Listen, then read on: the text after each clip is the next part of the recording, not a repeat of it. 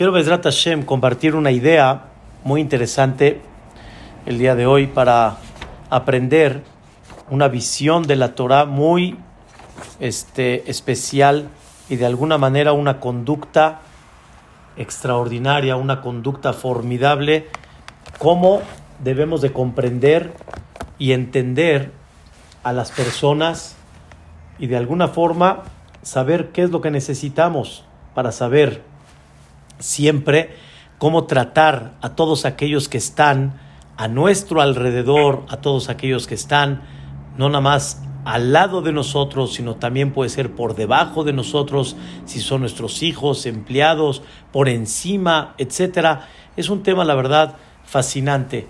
La Torah nos platica que en la historia que Jacob vino, llegó un momento después de trabajar 14 años y se casó ya con Leo y con Rógele y al final con Bilha y con Zilpa. Al final de todo, este Jacob vino, le dijo a Labán, ya, yo ya tengo familia, ya me casé con mis dos mujeres, ya cumplí mi misión, ya trabajé por ellas, antes el hombre trabajaba para casarse con la mujer, no la mujer daba dote para casarse con el hombre, así, era. Pero Jacob vino, trabajó por la mujer y le dio el valor a la mujer. Al final, al final, increíble, Jacob vino le dice a Labán, me retiro. Le dice a Labán, ¿cómo crees? ¿Cómo crees que te vas a retirar? Si toda la bendición que tengo es desde que tú llegaste. Toda la bendición económica que tengo, el éxito económico que tengo, es desde que tú llegaste. O sea, Labán, aunque era un hombre difícil, un, un, un, hombre muy tramposo, pero con todo y eso reconoció que la bendición le vino por Jacob vino, por Yanqueba vino. Y no nada más eso, Labán, hasta que Jacob no llegó, tenía dos hijas. Después de que Jacob llegó, tuvo más hijos y logró tener también hijos varones, o sea, tener la trascendencia. Entonces le dijo Labán, tú no puedes irte de acá. Le dijo Jacob vino, pero yo ya acabé y pues, necesito hacer para mí también, necesito trabajar, como dicen, hacer negocio, mantener a mi familia. Le dijo Labán, a Jacob vino, dime, ¿qué trabajo quieres? ¿Qué precio pones por el trabajo? Y yo te lo voy a dar. Y ahí fue la increíble historia de Jacob vino, que él le dijo a Labán, quita todo, quita todo el, el, rebaño café, quita todo el rebaño, este, de alguna manera, eh, que tengan tal vez así como manchitas, o sea, que no esté todo en el mismo color, y yo voy a sacar de este rebaño, voy a sacar borregos, cafecitos con blanco, con, con, con oscuro, con negro, eso es problema mío. O sea, normalmente de lo blanco sale el blanco, del negro sale el negro, pero del blanco no va a salir manchado, no va a salir tricolor, no hay forma. Pero Labán, de alguna manera, le dijo a Jacob vino, bueno, si tú dices que eres un hombre que sabes de negocios, pues allá tú, según tú, no vas a poder sacar, vas a poder sacar de este rebaño otro color que no tienes acá. Le dijo Jacob, ese es mi problema.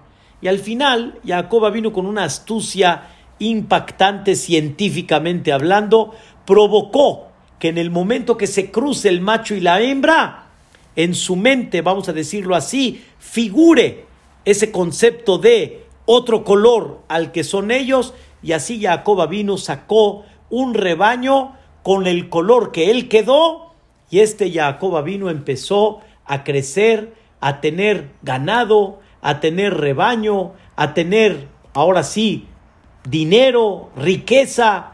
Al final, ¿qué creen? Labán estaba muy enojado.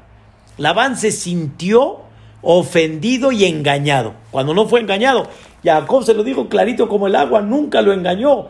Jacob le dijo, ese es mi problema, yo de aquí voy a sacar mi parnuse. ¿Cuál es tu problema? Y este Labán nunca le creyó cómo lo iba a hacer, pero se sintió, de alguna manera, Labán se sintió traicionado. Y Labán estuvo ya con una cara diferente. ¿A quién? A su yerno. Labán ya no podía ni ver en pintura a Jacob vino. Llegó el momento que Yanke Babino le dijo a Labán, híjole, ya creo que no estoy muy cómodo acá. Pero Labán no le dijo nada. En esa noche, Yanke Babino sueña de que Dios le dice, clarito como el agua, párate y vete de acá.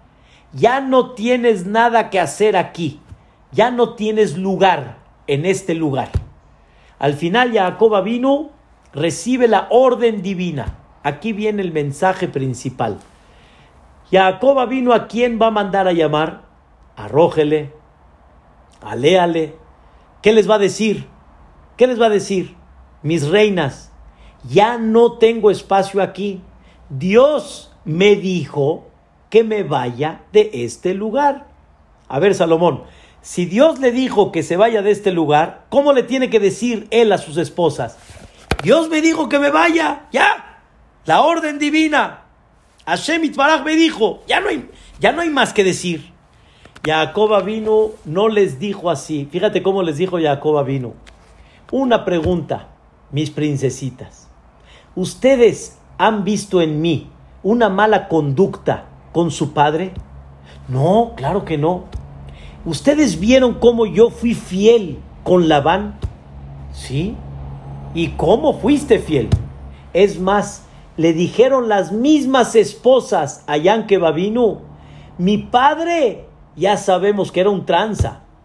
¿Cómo? Trabajó siete años por Rógele y lo engañó y le metió a Lea. Ya lo conocemos, hombre, este ya es de antaño, este no es de ahorita.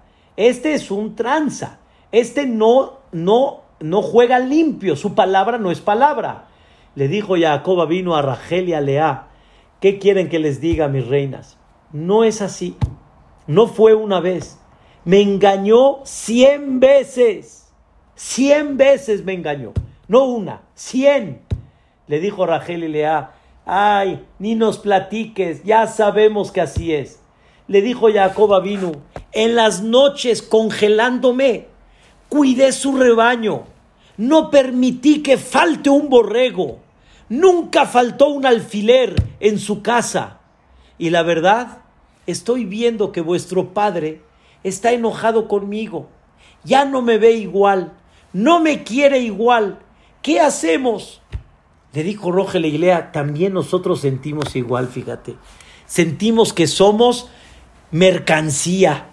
En vez de que nos valore, somos mercancía. Si no es Rachel, le conviene, mete a Lea y después Lea mete a Rachel. Y si quieres, trabaja otros siete y te la doy. ¿Qué somos aquí, mercancía o qué? O sea, ¿qué, qué, significa eso? Nos trató como si fuéramos shvuyot. Shvuyot quiere decir como si fuéramos rehenes. O sea, que no somos de la casa. Quiere decir que Yanke y, y y Lea estaban intercambiando ideas de que ya no se sienten cómodas y no fueron tratadas de una forma fina, de una forma correcta, de una forma agradable. Al final les dice Yanke Babino, ¿y qué creen? Dios me dijo de que ya no tengo lugar aquí y que ya me vaya. ¿Qué dicen ustedes? Dijo Yanke Babino, ¿Qué dicen Rogel y Lea? Dijeron, tienes razón, nos sentimos igual. Creo que ya no vale la pena quedarse aquí. Ay, ay, ay, ay, ay. qué cosa tan increíble. Vean qué cosa tan increíble. Aprendemos de acá, dice uno de los libros sagrados llamado el Shla Akadosh de Rabbi Abrom Urbitz. Dice algo extraordinario. Aprendemos de acá que una persona no debe de decirle al otro, así es. No debe de decirle, Dios me dijo, ¿hay algo más, Salomón, que la palabra de Dios? No, ya, es la palabra divina. Pero el mismo Dios te dice que cuando lo hables con los otros, bonito y achícale la prueba y no le provoques de que, de que se sienta forzado, que se sienta obligado, que se sienta que lo tiene que hacer, pero él no quisiera. No, convéncelo. Dale puerta para que él mismo entienda por qué ya no vale la pena estar acá. Dice el Shlakadosh, nunca orilles a las personas aunque estén debajo de ti y tengas el poder de hacerlo. Aunque tengas la autoridad de hacerlo, nunca los obligues, sino siempre trata de convencerlos. Hay situaciones que en el momento no puedes explicar y das la autoridad, pero siempre después de van a saber ellos que van a tener una explicación, que van a tener un sentimiento, que van a tener una voluntad realmente de querer hacerlo. Entonces quiere decir, Yanke Babino no utilizó su poder, vamos a decirlo así, como marido, para imponer y para decir, Dios me dijo, ya me voy. Es más, señoras, ¿quién no quiere salirse de casa de su suegro? Hombre, ya, ya, ya, ya vamos a aprovechar la oportunidad. No, Yanke Babino entiende que hay dos hijas. Hay dos hijas que son su país, son su familia, son su casa. Yo no las puedo sacar de acá. Las tengo que convencer. Pero escúchame, ¿hay una orden de Dios? Sí, pero la orden de Dios implica que tienes que aprender a hablar en el idioma de la persona para que la persona realmente se anime y quiera hacer las cosas. ¿Y de dónde lo aprendemos esto? Si nos vamos más atrás todavía, vamos a aprender esto del mismo jefecito, del mismo Dios. Cuando Dios le dijo a Abraham vino, vamos a ver un poquito la historia de Abraham vino. Abraham empezó a reconocer la presencia divina, la presencia de Dios, empezó a publicar a Dios en el mundo, empezó a dar cátedras de que hay un ser supremo, hay uno que dirige el mundo, y se topó con un hombre llamado Nimrod. Nimrod era el emperador de aquella época. Y también el padre mismo de Abraham vino, el mismo padre, me da mucha pena decir, tampoco soportaba a su hijo. Ya ni ya viene este con sus jaladas y con sus... Agarró a Abraham y entregó, perdón, agarró Tera y entregó a Abraham vino con Nimrod. Le dijo, por favor, ahí te lo encargo, a ver si puedes tú. ¿Qué creen que pasó? Abraham orilló, orilló a Nimrod, lo fue orillando sutilmente, bonito, agradable, hasta llegar a Dios. Y Nimrod tanto coraje le dio, cómo lo manejó, pero fue real, un manejo correcto, pero le dio tanto coraje de orgullo que no lo podía soportar, que le dijo a Abraham, vino, ahora te voy a poner en la hoguera, te voy a tirar al fuego. Le dijo a Abraham, vino, tírame al fuego. Yo no voy a vender mis valores por el fuego. Abraham vino, las pasó muy duras. Abraham no la pasó nada fácil. ¿Qué creen?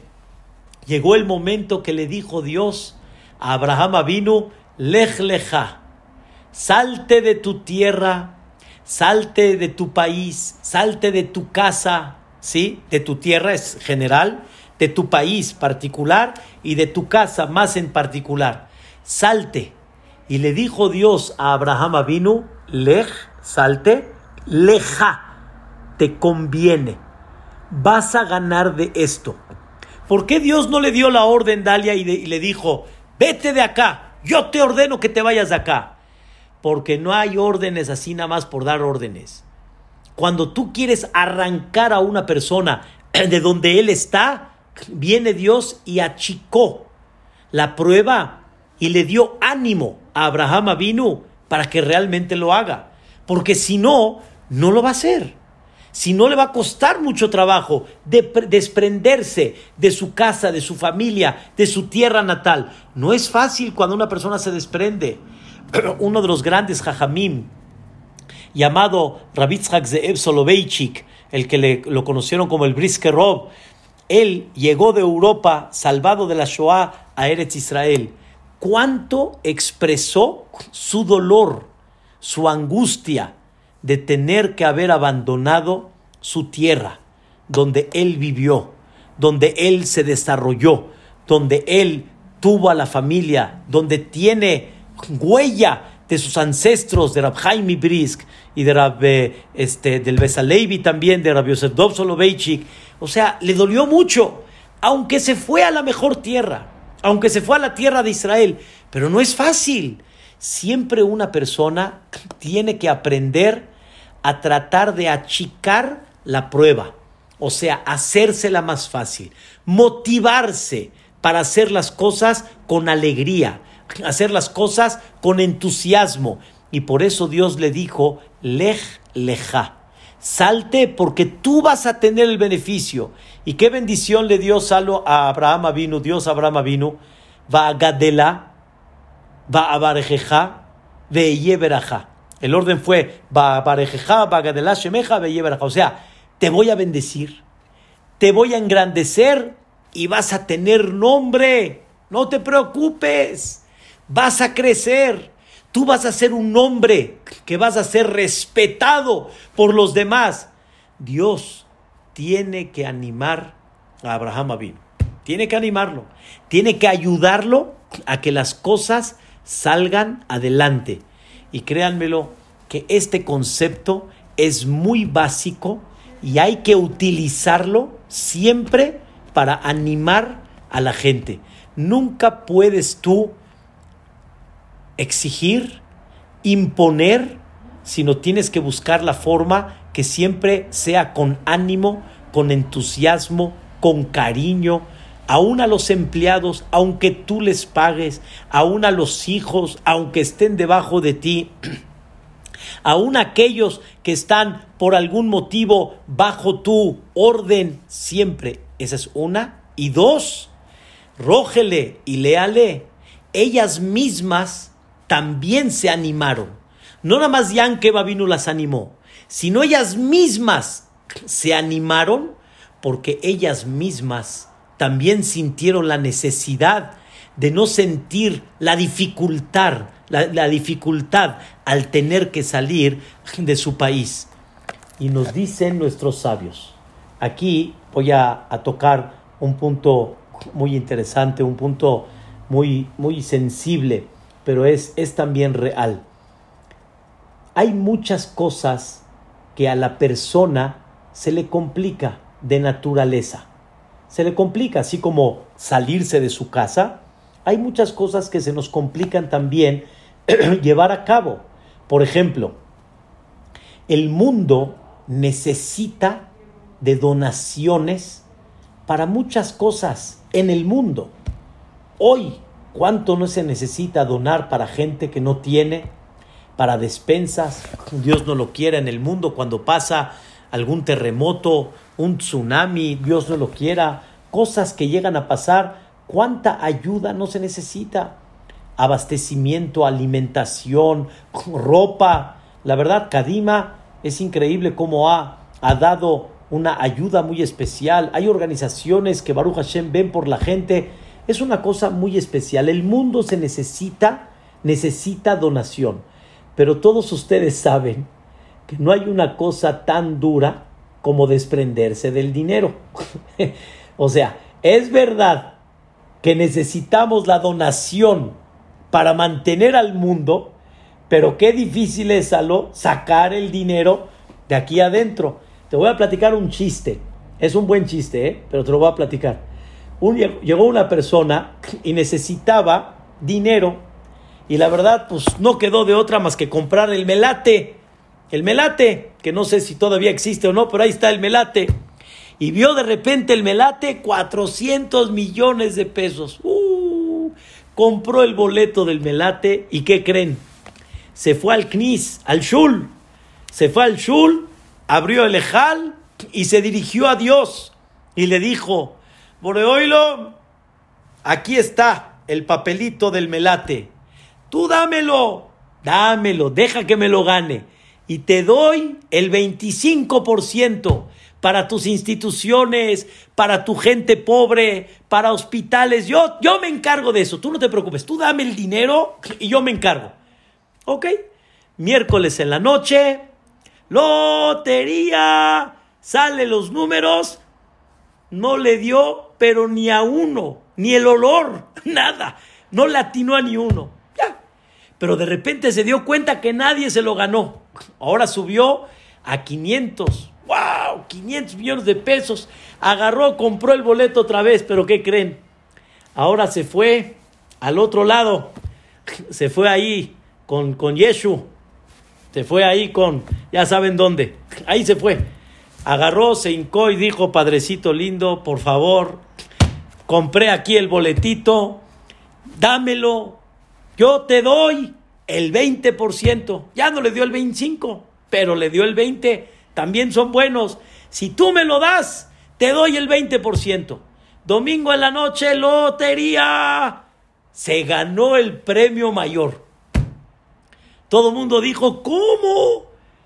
Dios no lo escuchó y eso sí lo escuchó. ¿Y ahora qué pasó? ¿Qué creen? Al siguiente día fue al Shul, abrió el ejal y dijo, Dios mío, eres muy grande. Como decimos aquí en México, eres mucha pieza.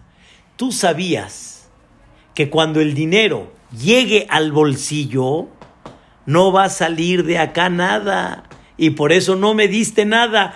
Él piensa que le voy a dar el 20%, que siga esperando a ver cuándo se lo voy a dar. Lo principal es que ya llegó aquí adentro. Cuando el dinero no está en tu bolsillo, prometes todo. Cuando el dinero ya está aquí adentro, no fácilmente la persona lo suelta. Es difícil. Por eso que creen, el mundo sabe muy bien esta, esta filosofía y por lo tanto ¿Qué hace el mundo? 24 meses sin intereses, 18 más el 20, 30 más el 40 más 18 y así. Así nos, nos envuelven para pensar de que no gastamos, o sea, piensa uno que así no gasta, piensa uno que se llevó la, el, el premio mayor y al final después está envuelto en un relajo y medio, a ver cómo va a poder pagar todos esos gastos de la tarjeta pero es una mercadotecnia para sacarle a la persona un poco de eso. De la misma forma, dice Rabbi Israel Salanter, hay veces la persona realmente quiere donar, quiere ayudar, pero muchas veces le cuesta trabajo. Facilítale. ¿Cómo se le facilita? ¿Cómo? Dale brojes y dile, el que da dinero se le multiplica. Hay gente que le gusta la placa, hay gente que dice placa para los coches y hay gente que prefiere otra cosa, pero no importa, busca las mil y un maneras para motivar a una persona y para que se le haga fácil poder ayudar, porque en el fondo no hay duda que la gente tiene corazón, la gente tiene bondad, pero hay una dificultad natural y por lo tanto ahí nos cuesta trabajo. Ese es el secreto, cómo muchas veces convencemos a nuestros pequeñitos con un chiclito, con una paletita, con algo, para educarlos que hagan cosas buenas. Aparentemente es como enseñarles que si hay premio se comportan bien, si no hay premio no, pero no es así. En el fondo al niño le cuesta trabajo conducirse con madurez ni necesito yo motivarlo. Pero ¿qué creen? No son nada más los niños, somos todos. Todos necesitamos esa motivación, todos. No hay una persona que no necesite esa motivación. Nosotros podemos salir a los negocios, ir a trabajar y traer dinero a la casa, pero si no nos motivan las señoras, aunque Baruch Hashem la casa está bien y todo está increíble, pero si la señora no te dice una palabra, y Sharkoya, qué bueno, gracias, mi vida, gracias por el gasto, qué bueno que trajiste, esto le da motivación a la persona, así somos, necesitamos para poder salir adelante, que nos motiven, que nos saquen adelante. Y la esposa igual. No puede llegar una persona a la casa, comer rico, ya, se paró y se fue. ¿Cómo? ¿Y quién preparó todo eso? ¿Y quién hizo toda esta belleza? Di gracias por lo menos. Di, como decimos en árabe, sele mideki, manos benditas, algo, di algo, saca algo de tu boca, hombre. Di algo. Les voy a contar un buen chiste, Salo. Llegó una señora y le dijo a una persona, oye mi vida, di una palabra, di algo. Mira cómo me vestí, mira cómo me pedí algo. ¿Qué quieres que te diga? Di, di, di mi vida, di te quiero, di qué bonita te ves, di algo. Bueno, saca algo de la boca. Le dijo, mira mi vida, ya te lo dije hace 20 años. Mientras no haya un cambio, todo sigue igual. ¿Sirve o no sirve, Salito? Eh, no, no, no, no me lo agarres, ¿eh? ¿Verdad que no, Mónica? No sirve. ¿Por qué? ¿Por qué no sirve? Porque somos un árbol.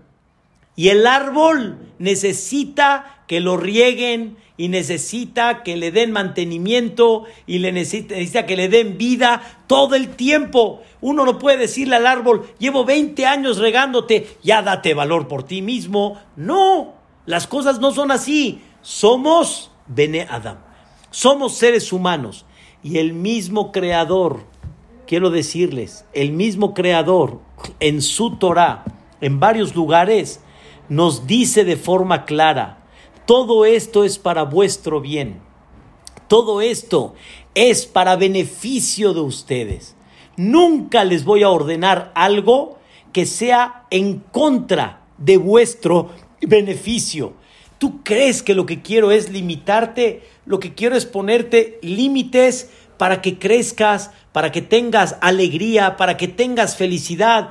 No hay una forma en la cual existe como que una autoridad sin que esté consciente Dios en quién somos, porque Él nos fabricó y por eso decimos Kihuyada Itzrenu.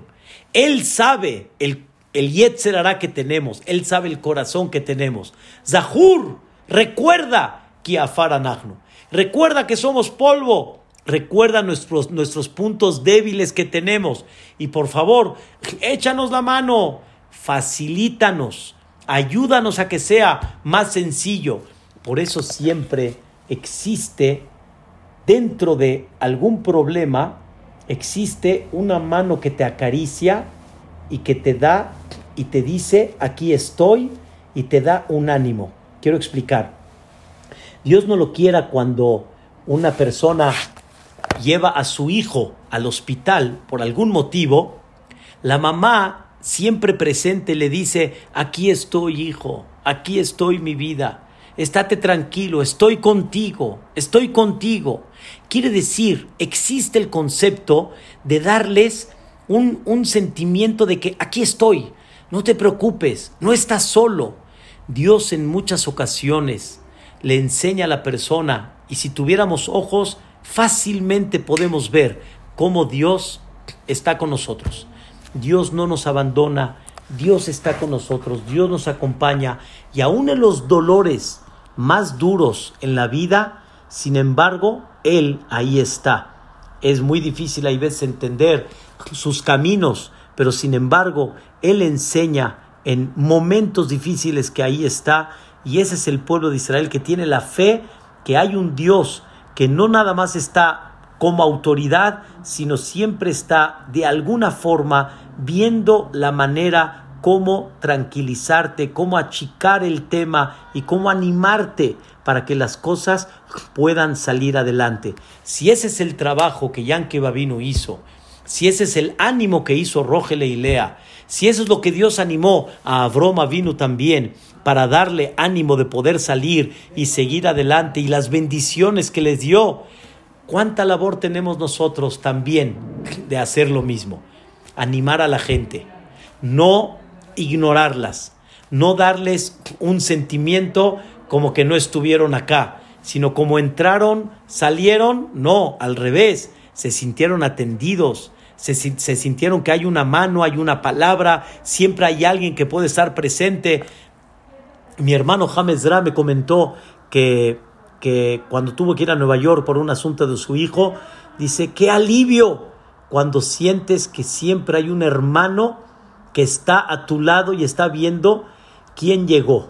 Hay un Yehudí acá, hay uno que necesite gefilte fish para Chávez, así fue. Hay uno que necesite halot para Shabbat Kodesh, hay uno que necesite fue una realidad que increíble, donde él no esperó, pero ahí estaba alguien para poder darle un ánimo. todos lo necesitamos. Y Dios nos enseña que hay que aprender a saber llevarlo a cabo para que siempre haya un crecimiento y siempre haya un ánimo de querer tener éxito en la vida. Eso es un mensaje, la verdad, extraordinario, un mensaje muy importante para todos, para nuestras parejas, para nuestros hijos, para nuestros amigos. Qué bonito es cuando una persona siempre siente el apoyo para que pueda animarse y las cosas realmente puedan salir adelante. Quiero platicarles que una vez un, señor, lo conocí muchos años y fue uno de los, eh, de los que construyó el Betacneset Eliau Fasja, donde estuve ahí muchos años. El señor se llamó Jacobo Fasja y él trabajaba en el Comité de Honor y Justicia. Y era un hombre muy simpático, muy simpático, siempre venía así con sus chistes y sus frases y mocotemayas y así muy, muy, muy simpático el señor en su forma de ser. Entonces, le tocó un caso donde estaba la cosa muy tensa, muy tensa y no veía lugar cómo arreglar el, eh, cómo arreglar el pleito, vamos a llamarle, cómo arreglar el, problema que había ahí. Estaba muy tensa la situación. Él como autoridad pudiera haber dicho así, cortamos el, el pastel, pero sin embargo, con qué astucia hizo lo que les voy a platicar. Sacó un sobre, sacó un sobre y le dijo a uno de los dos, al que se veía más tenso, le dijo, un favor, ¿sabes qué? Un receso. Estamos un poquito alterados todos, un receso. Traigan cocas, traigan aguas. Oye, toma este sobre. Le dijo, ¿qué es, don Jacobo? Le dijo, ábrelo. Lo abrió, sacó una caricatura de una mujer. Una mujer no tan bonita. Y le dijo, ¿qué crees? Le di esta carta a mi esposa y le dije, mira mi vida, te dibujé, esta eres tú. Y todos empezaron a reír, ja, ja, ja, ja, ja, Como el Señor dibujó a su esposa así tan fea. Y empezaron a platicar de las señoras y de las mujeres y empezaron a reírse, un chiste aquí, un chiste allá. Y en lo que estaban ya todos relajados, fue empezando a meter el tema, a meter el asunto, se arregló todo, colorín colorado, este con se ha acabado.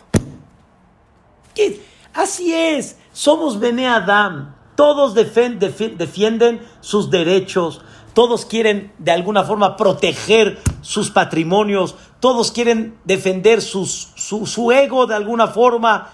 Si una persona tuviera la astucia de comprender eso y de saber cómo tratarlo, hubiéramos avanzado en la vida en muchas cosas tan importantes para poder tener logros que Dios espera de nosotros. Este es un mensaje hermosísimo que creo que nos vamos a llevar. Leilu Nishmat, primeramente Dios, de nuestro querido, ¿cómo se llama? Me dijeron. Zeev Ben Meir Levi a Cohen. Ezrat Hashem que tiene Nishmato Srura Bitzrora Hayim, que su alma esté enlazada en la paz eterna que esté, como dicen, que Zohar Arraquía, que esté así como la luz y lo que ilumina el cielo, que así esté iluminando Bezrat Hashem. Dejó generaciones, Salo, Baruch Hashem, dejó generaciones, va a seguir viendo de allá arriba esas generaciones. Y no olviden una cosa que es importante, Salo. ¿Tú conoces las donas? ¿Sí las conoces, las donas? Aparte están muy ricas, ¿no? Pero si las conoces, las donas. ¿Existen donas sin hoyo? ¿No? Las donas son con qué? Con hoyo. Nada más las de Hanukkah. Son conchas, son conchas. No, son conchas, pero las, las, las donas son con qué? Con hoyo. Las de Hanukkah, ¿cómo se llaman? Las Levivot. Ponchques. Ponchques. Ponchques. Esas sí no tienen hoyo. Pero las donas, ¿qué tienen? Las donas tienen un hoyo. Le dijo una psicóloga a mi esposa, le dijo, quiero que sepas, hay cosas en la vida que se quedan con un hoyo. Se quedan con un hoyo. Ese hoyo ya no se puede a completar, ya no se puede rellenar. Pero sin embargo, la vida, ¿cómo tiene que estar, Salo? Alrededor, una dona. Una dona.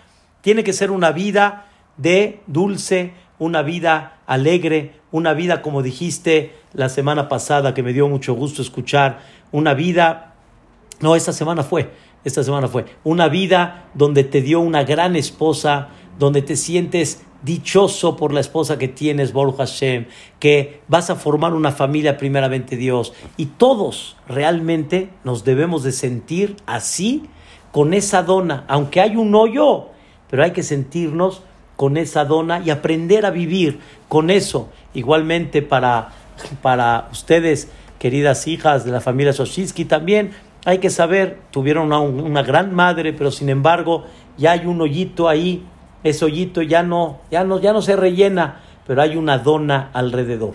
Y esa dona alrededor tiene que seguir dulce, tiene que seguir rica, tiene que seguir aceitosa, como decimos, no que engorde, pero tiene que seguir así, bien bonita, para que las cosas puedan realmente caminar. que Dios los bendiga, los mantenga alegres, los proteja. Escuchemos Besoroto Bot y también que sea Refuash Lema de Benzion, Ben Rogelea, que Borolam le mande Refuash Lema, Be'ezrat Hashem, dentro de todos los eh, que necesitan Refuash Lema del Am Israel, que así sea. Amén, Ken Muchas gracias y buenas noches. Muchas gracias.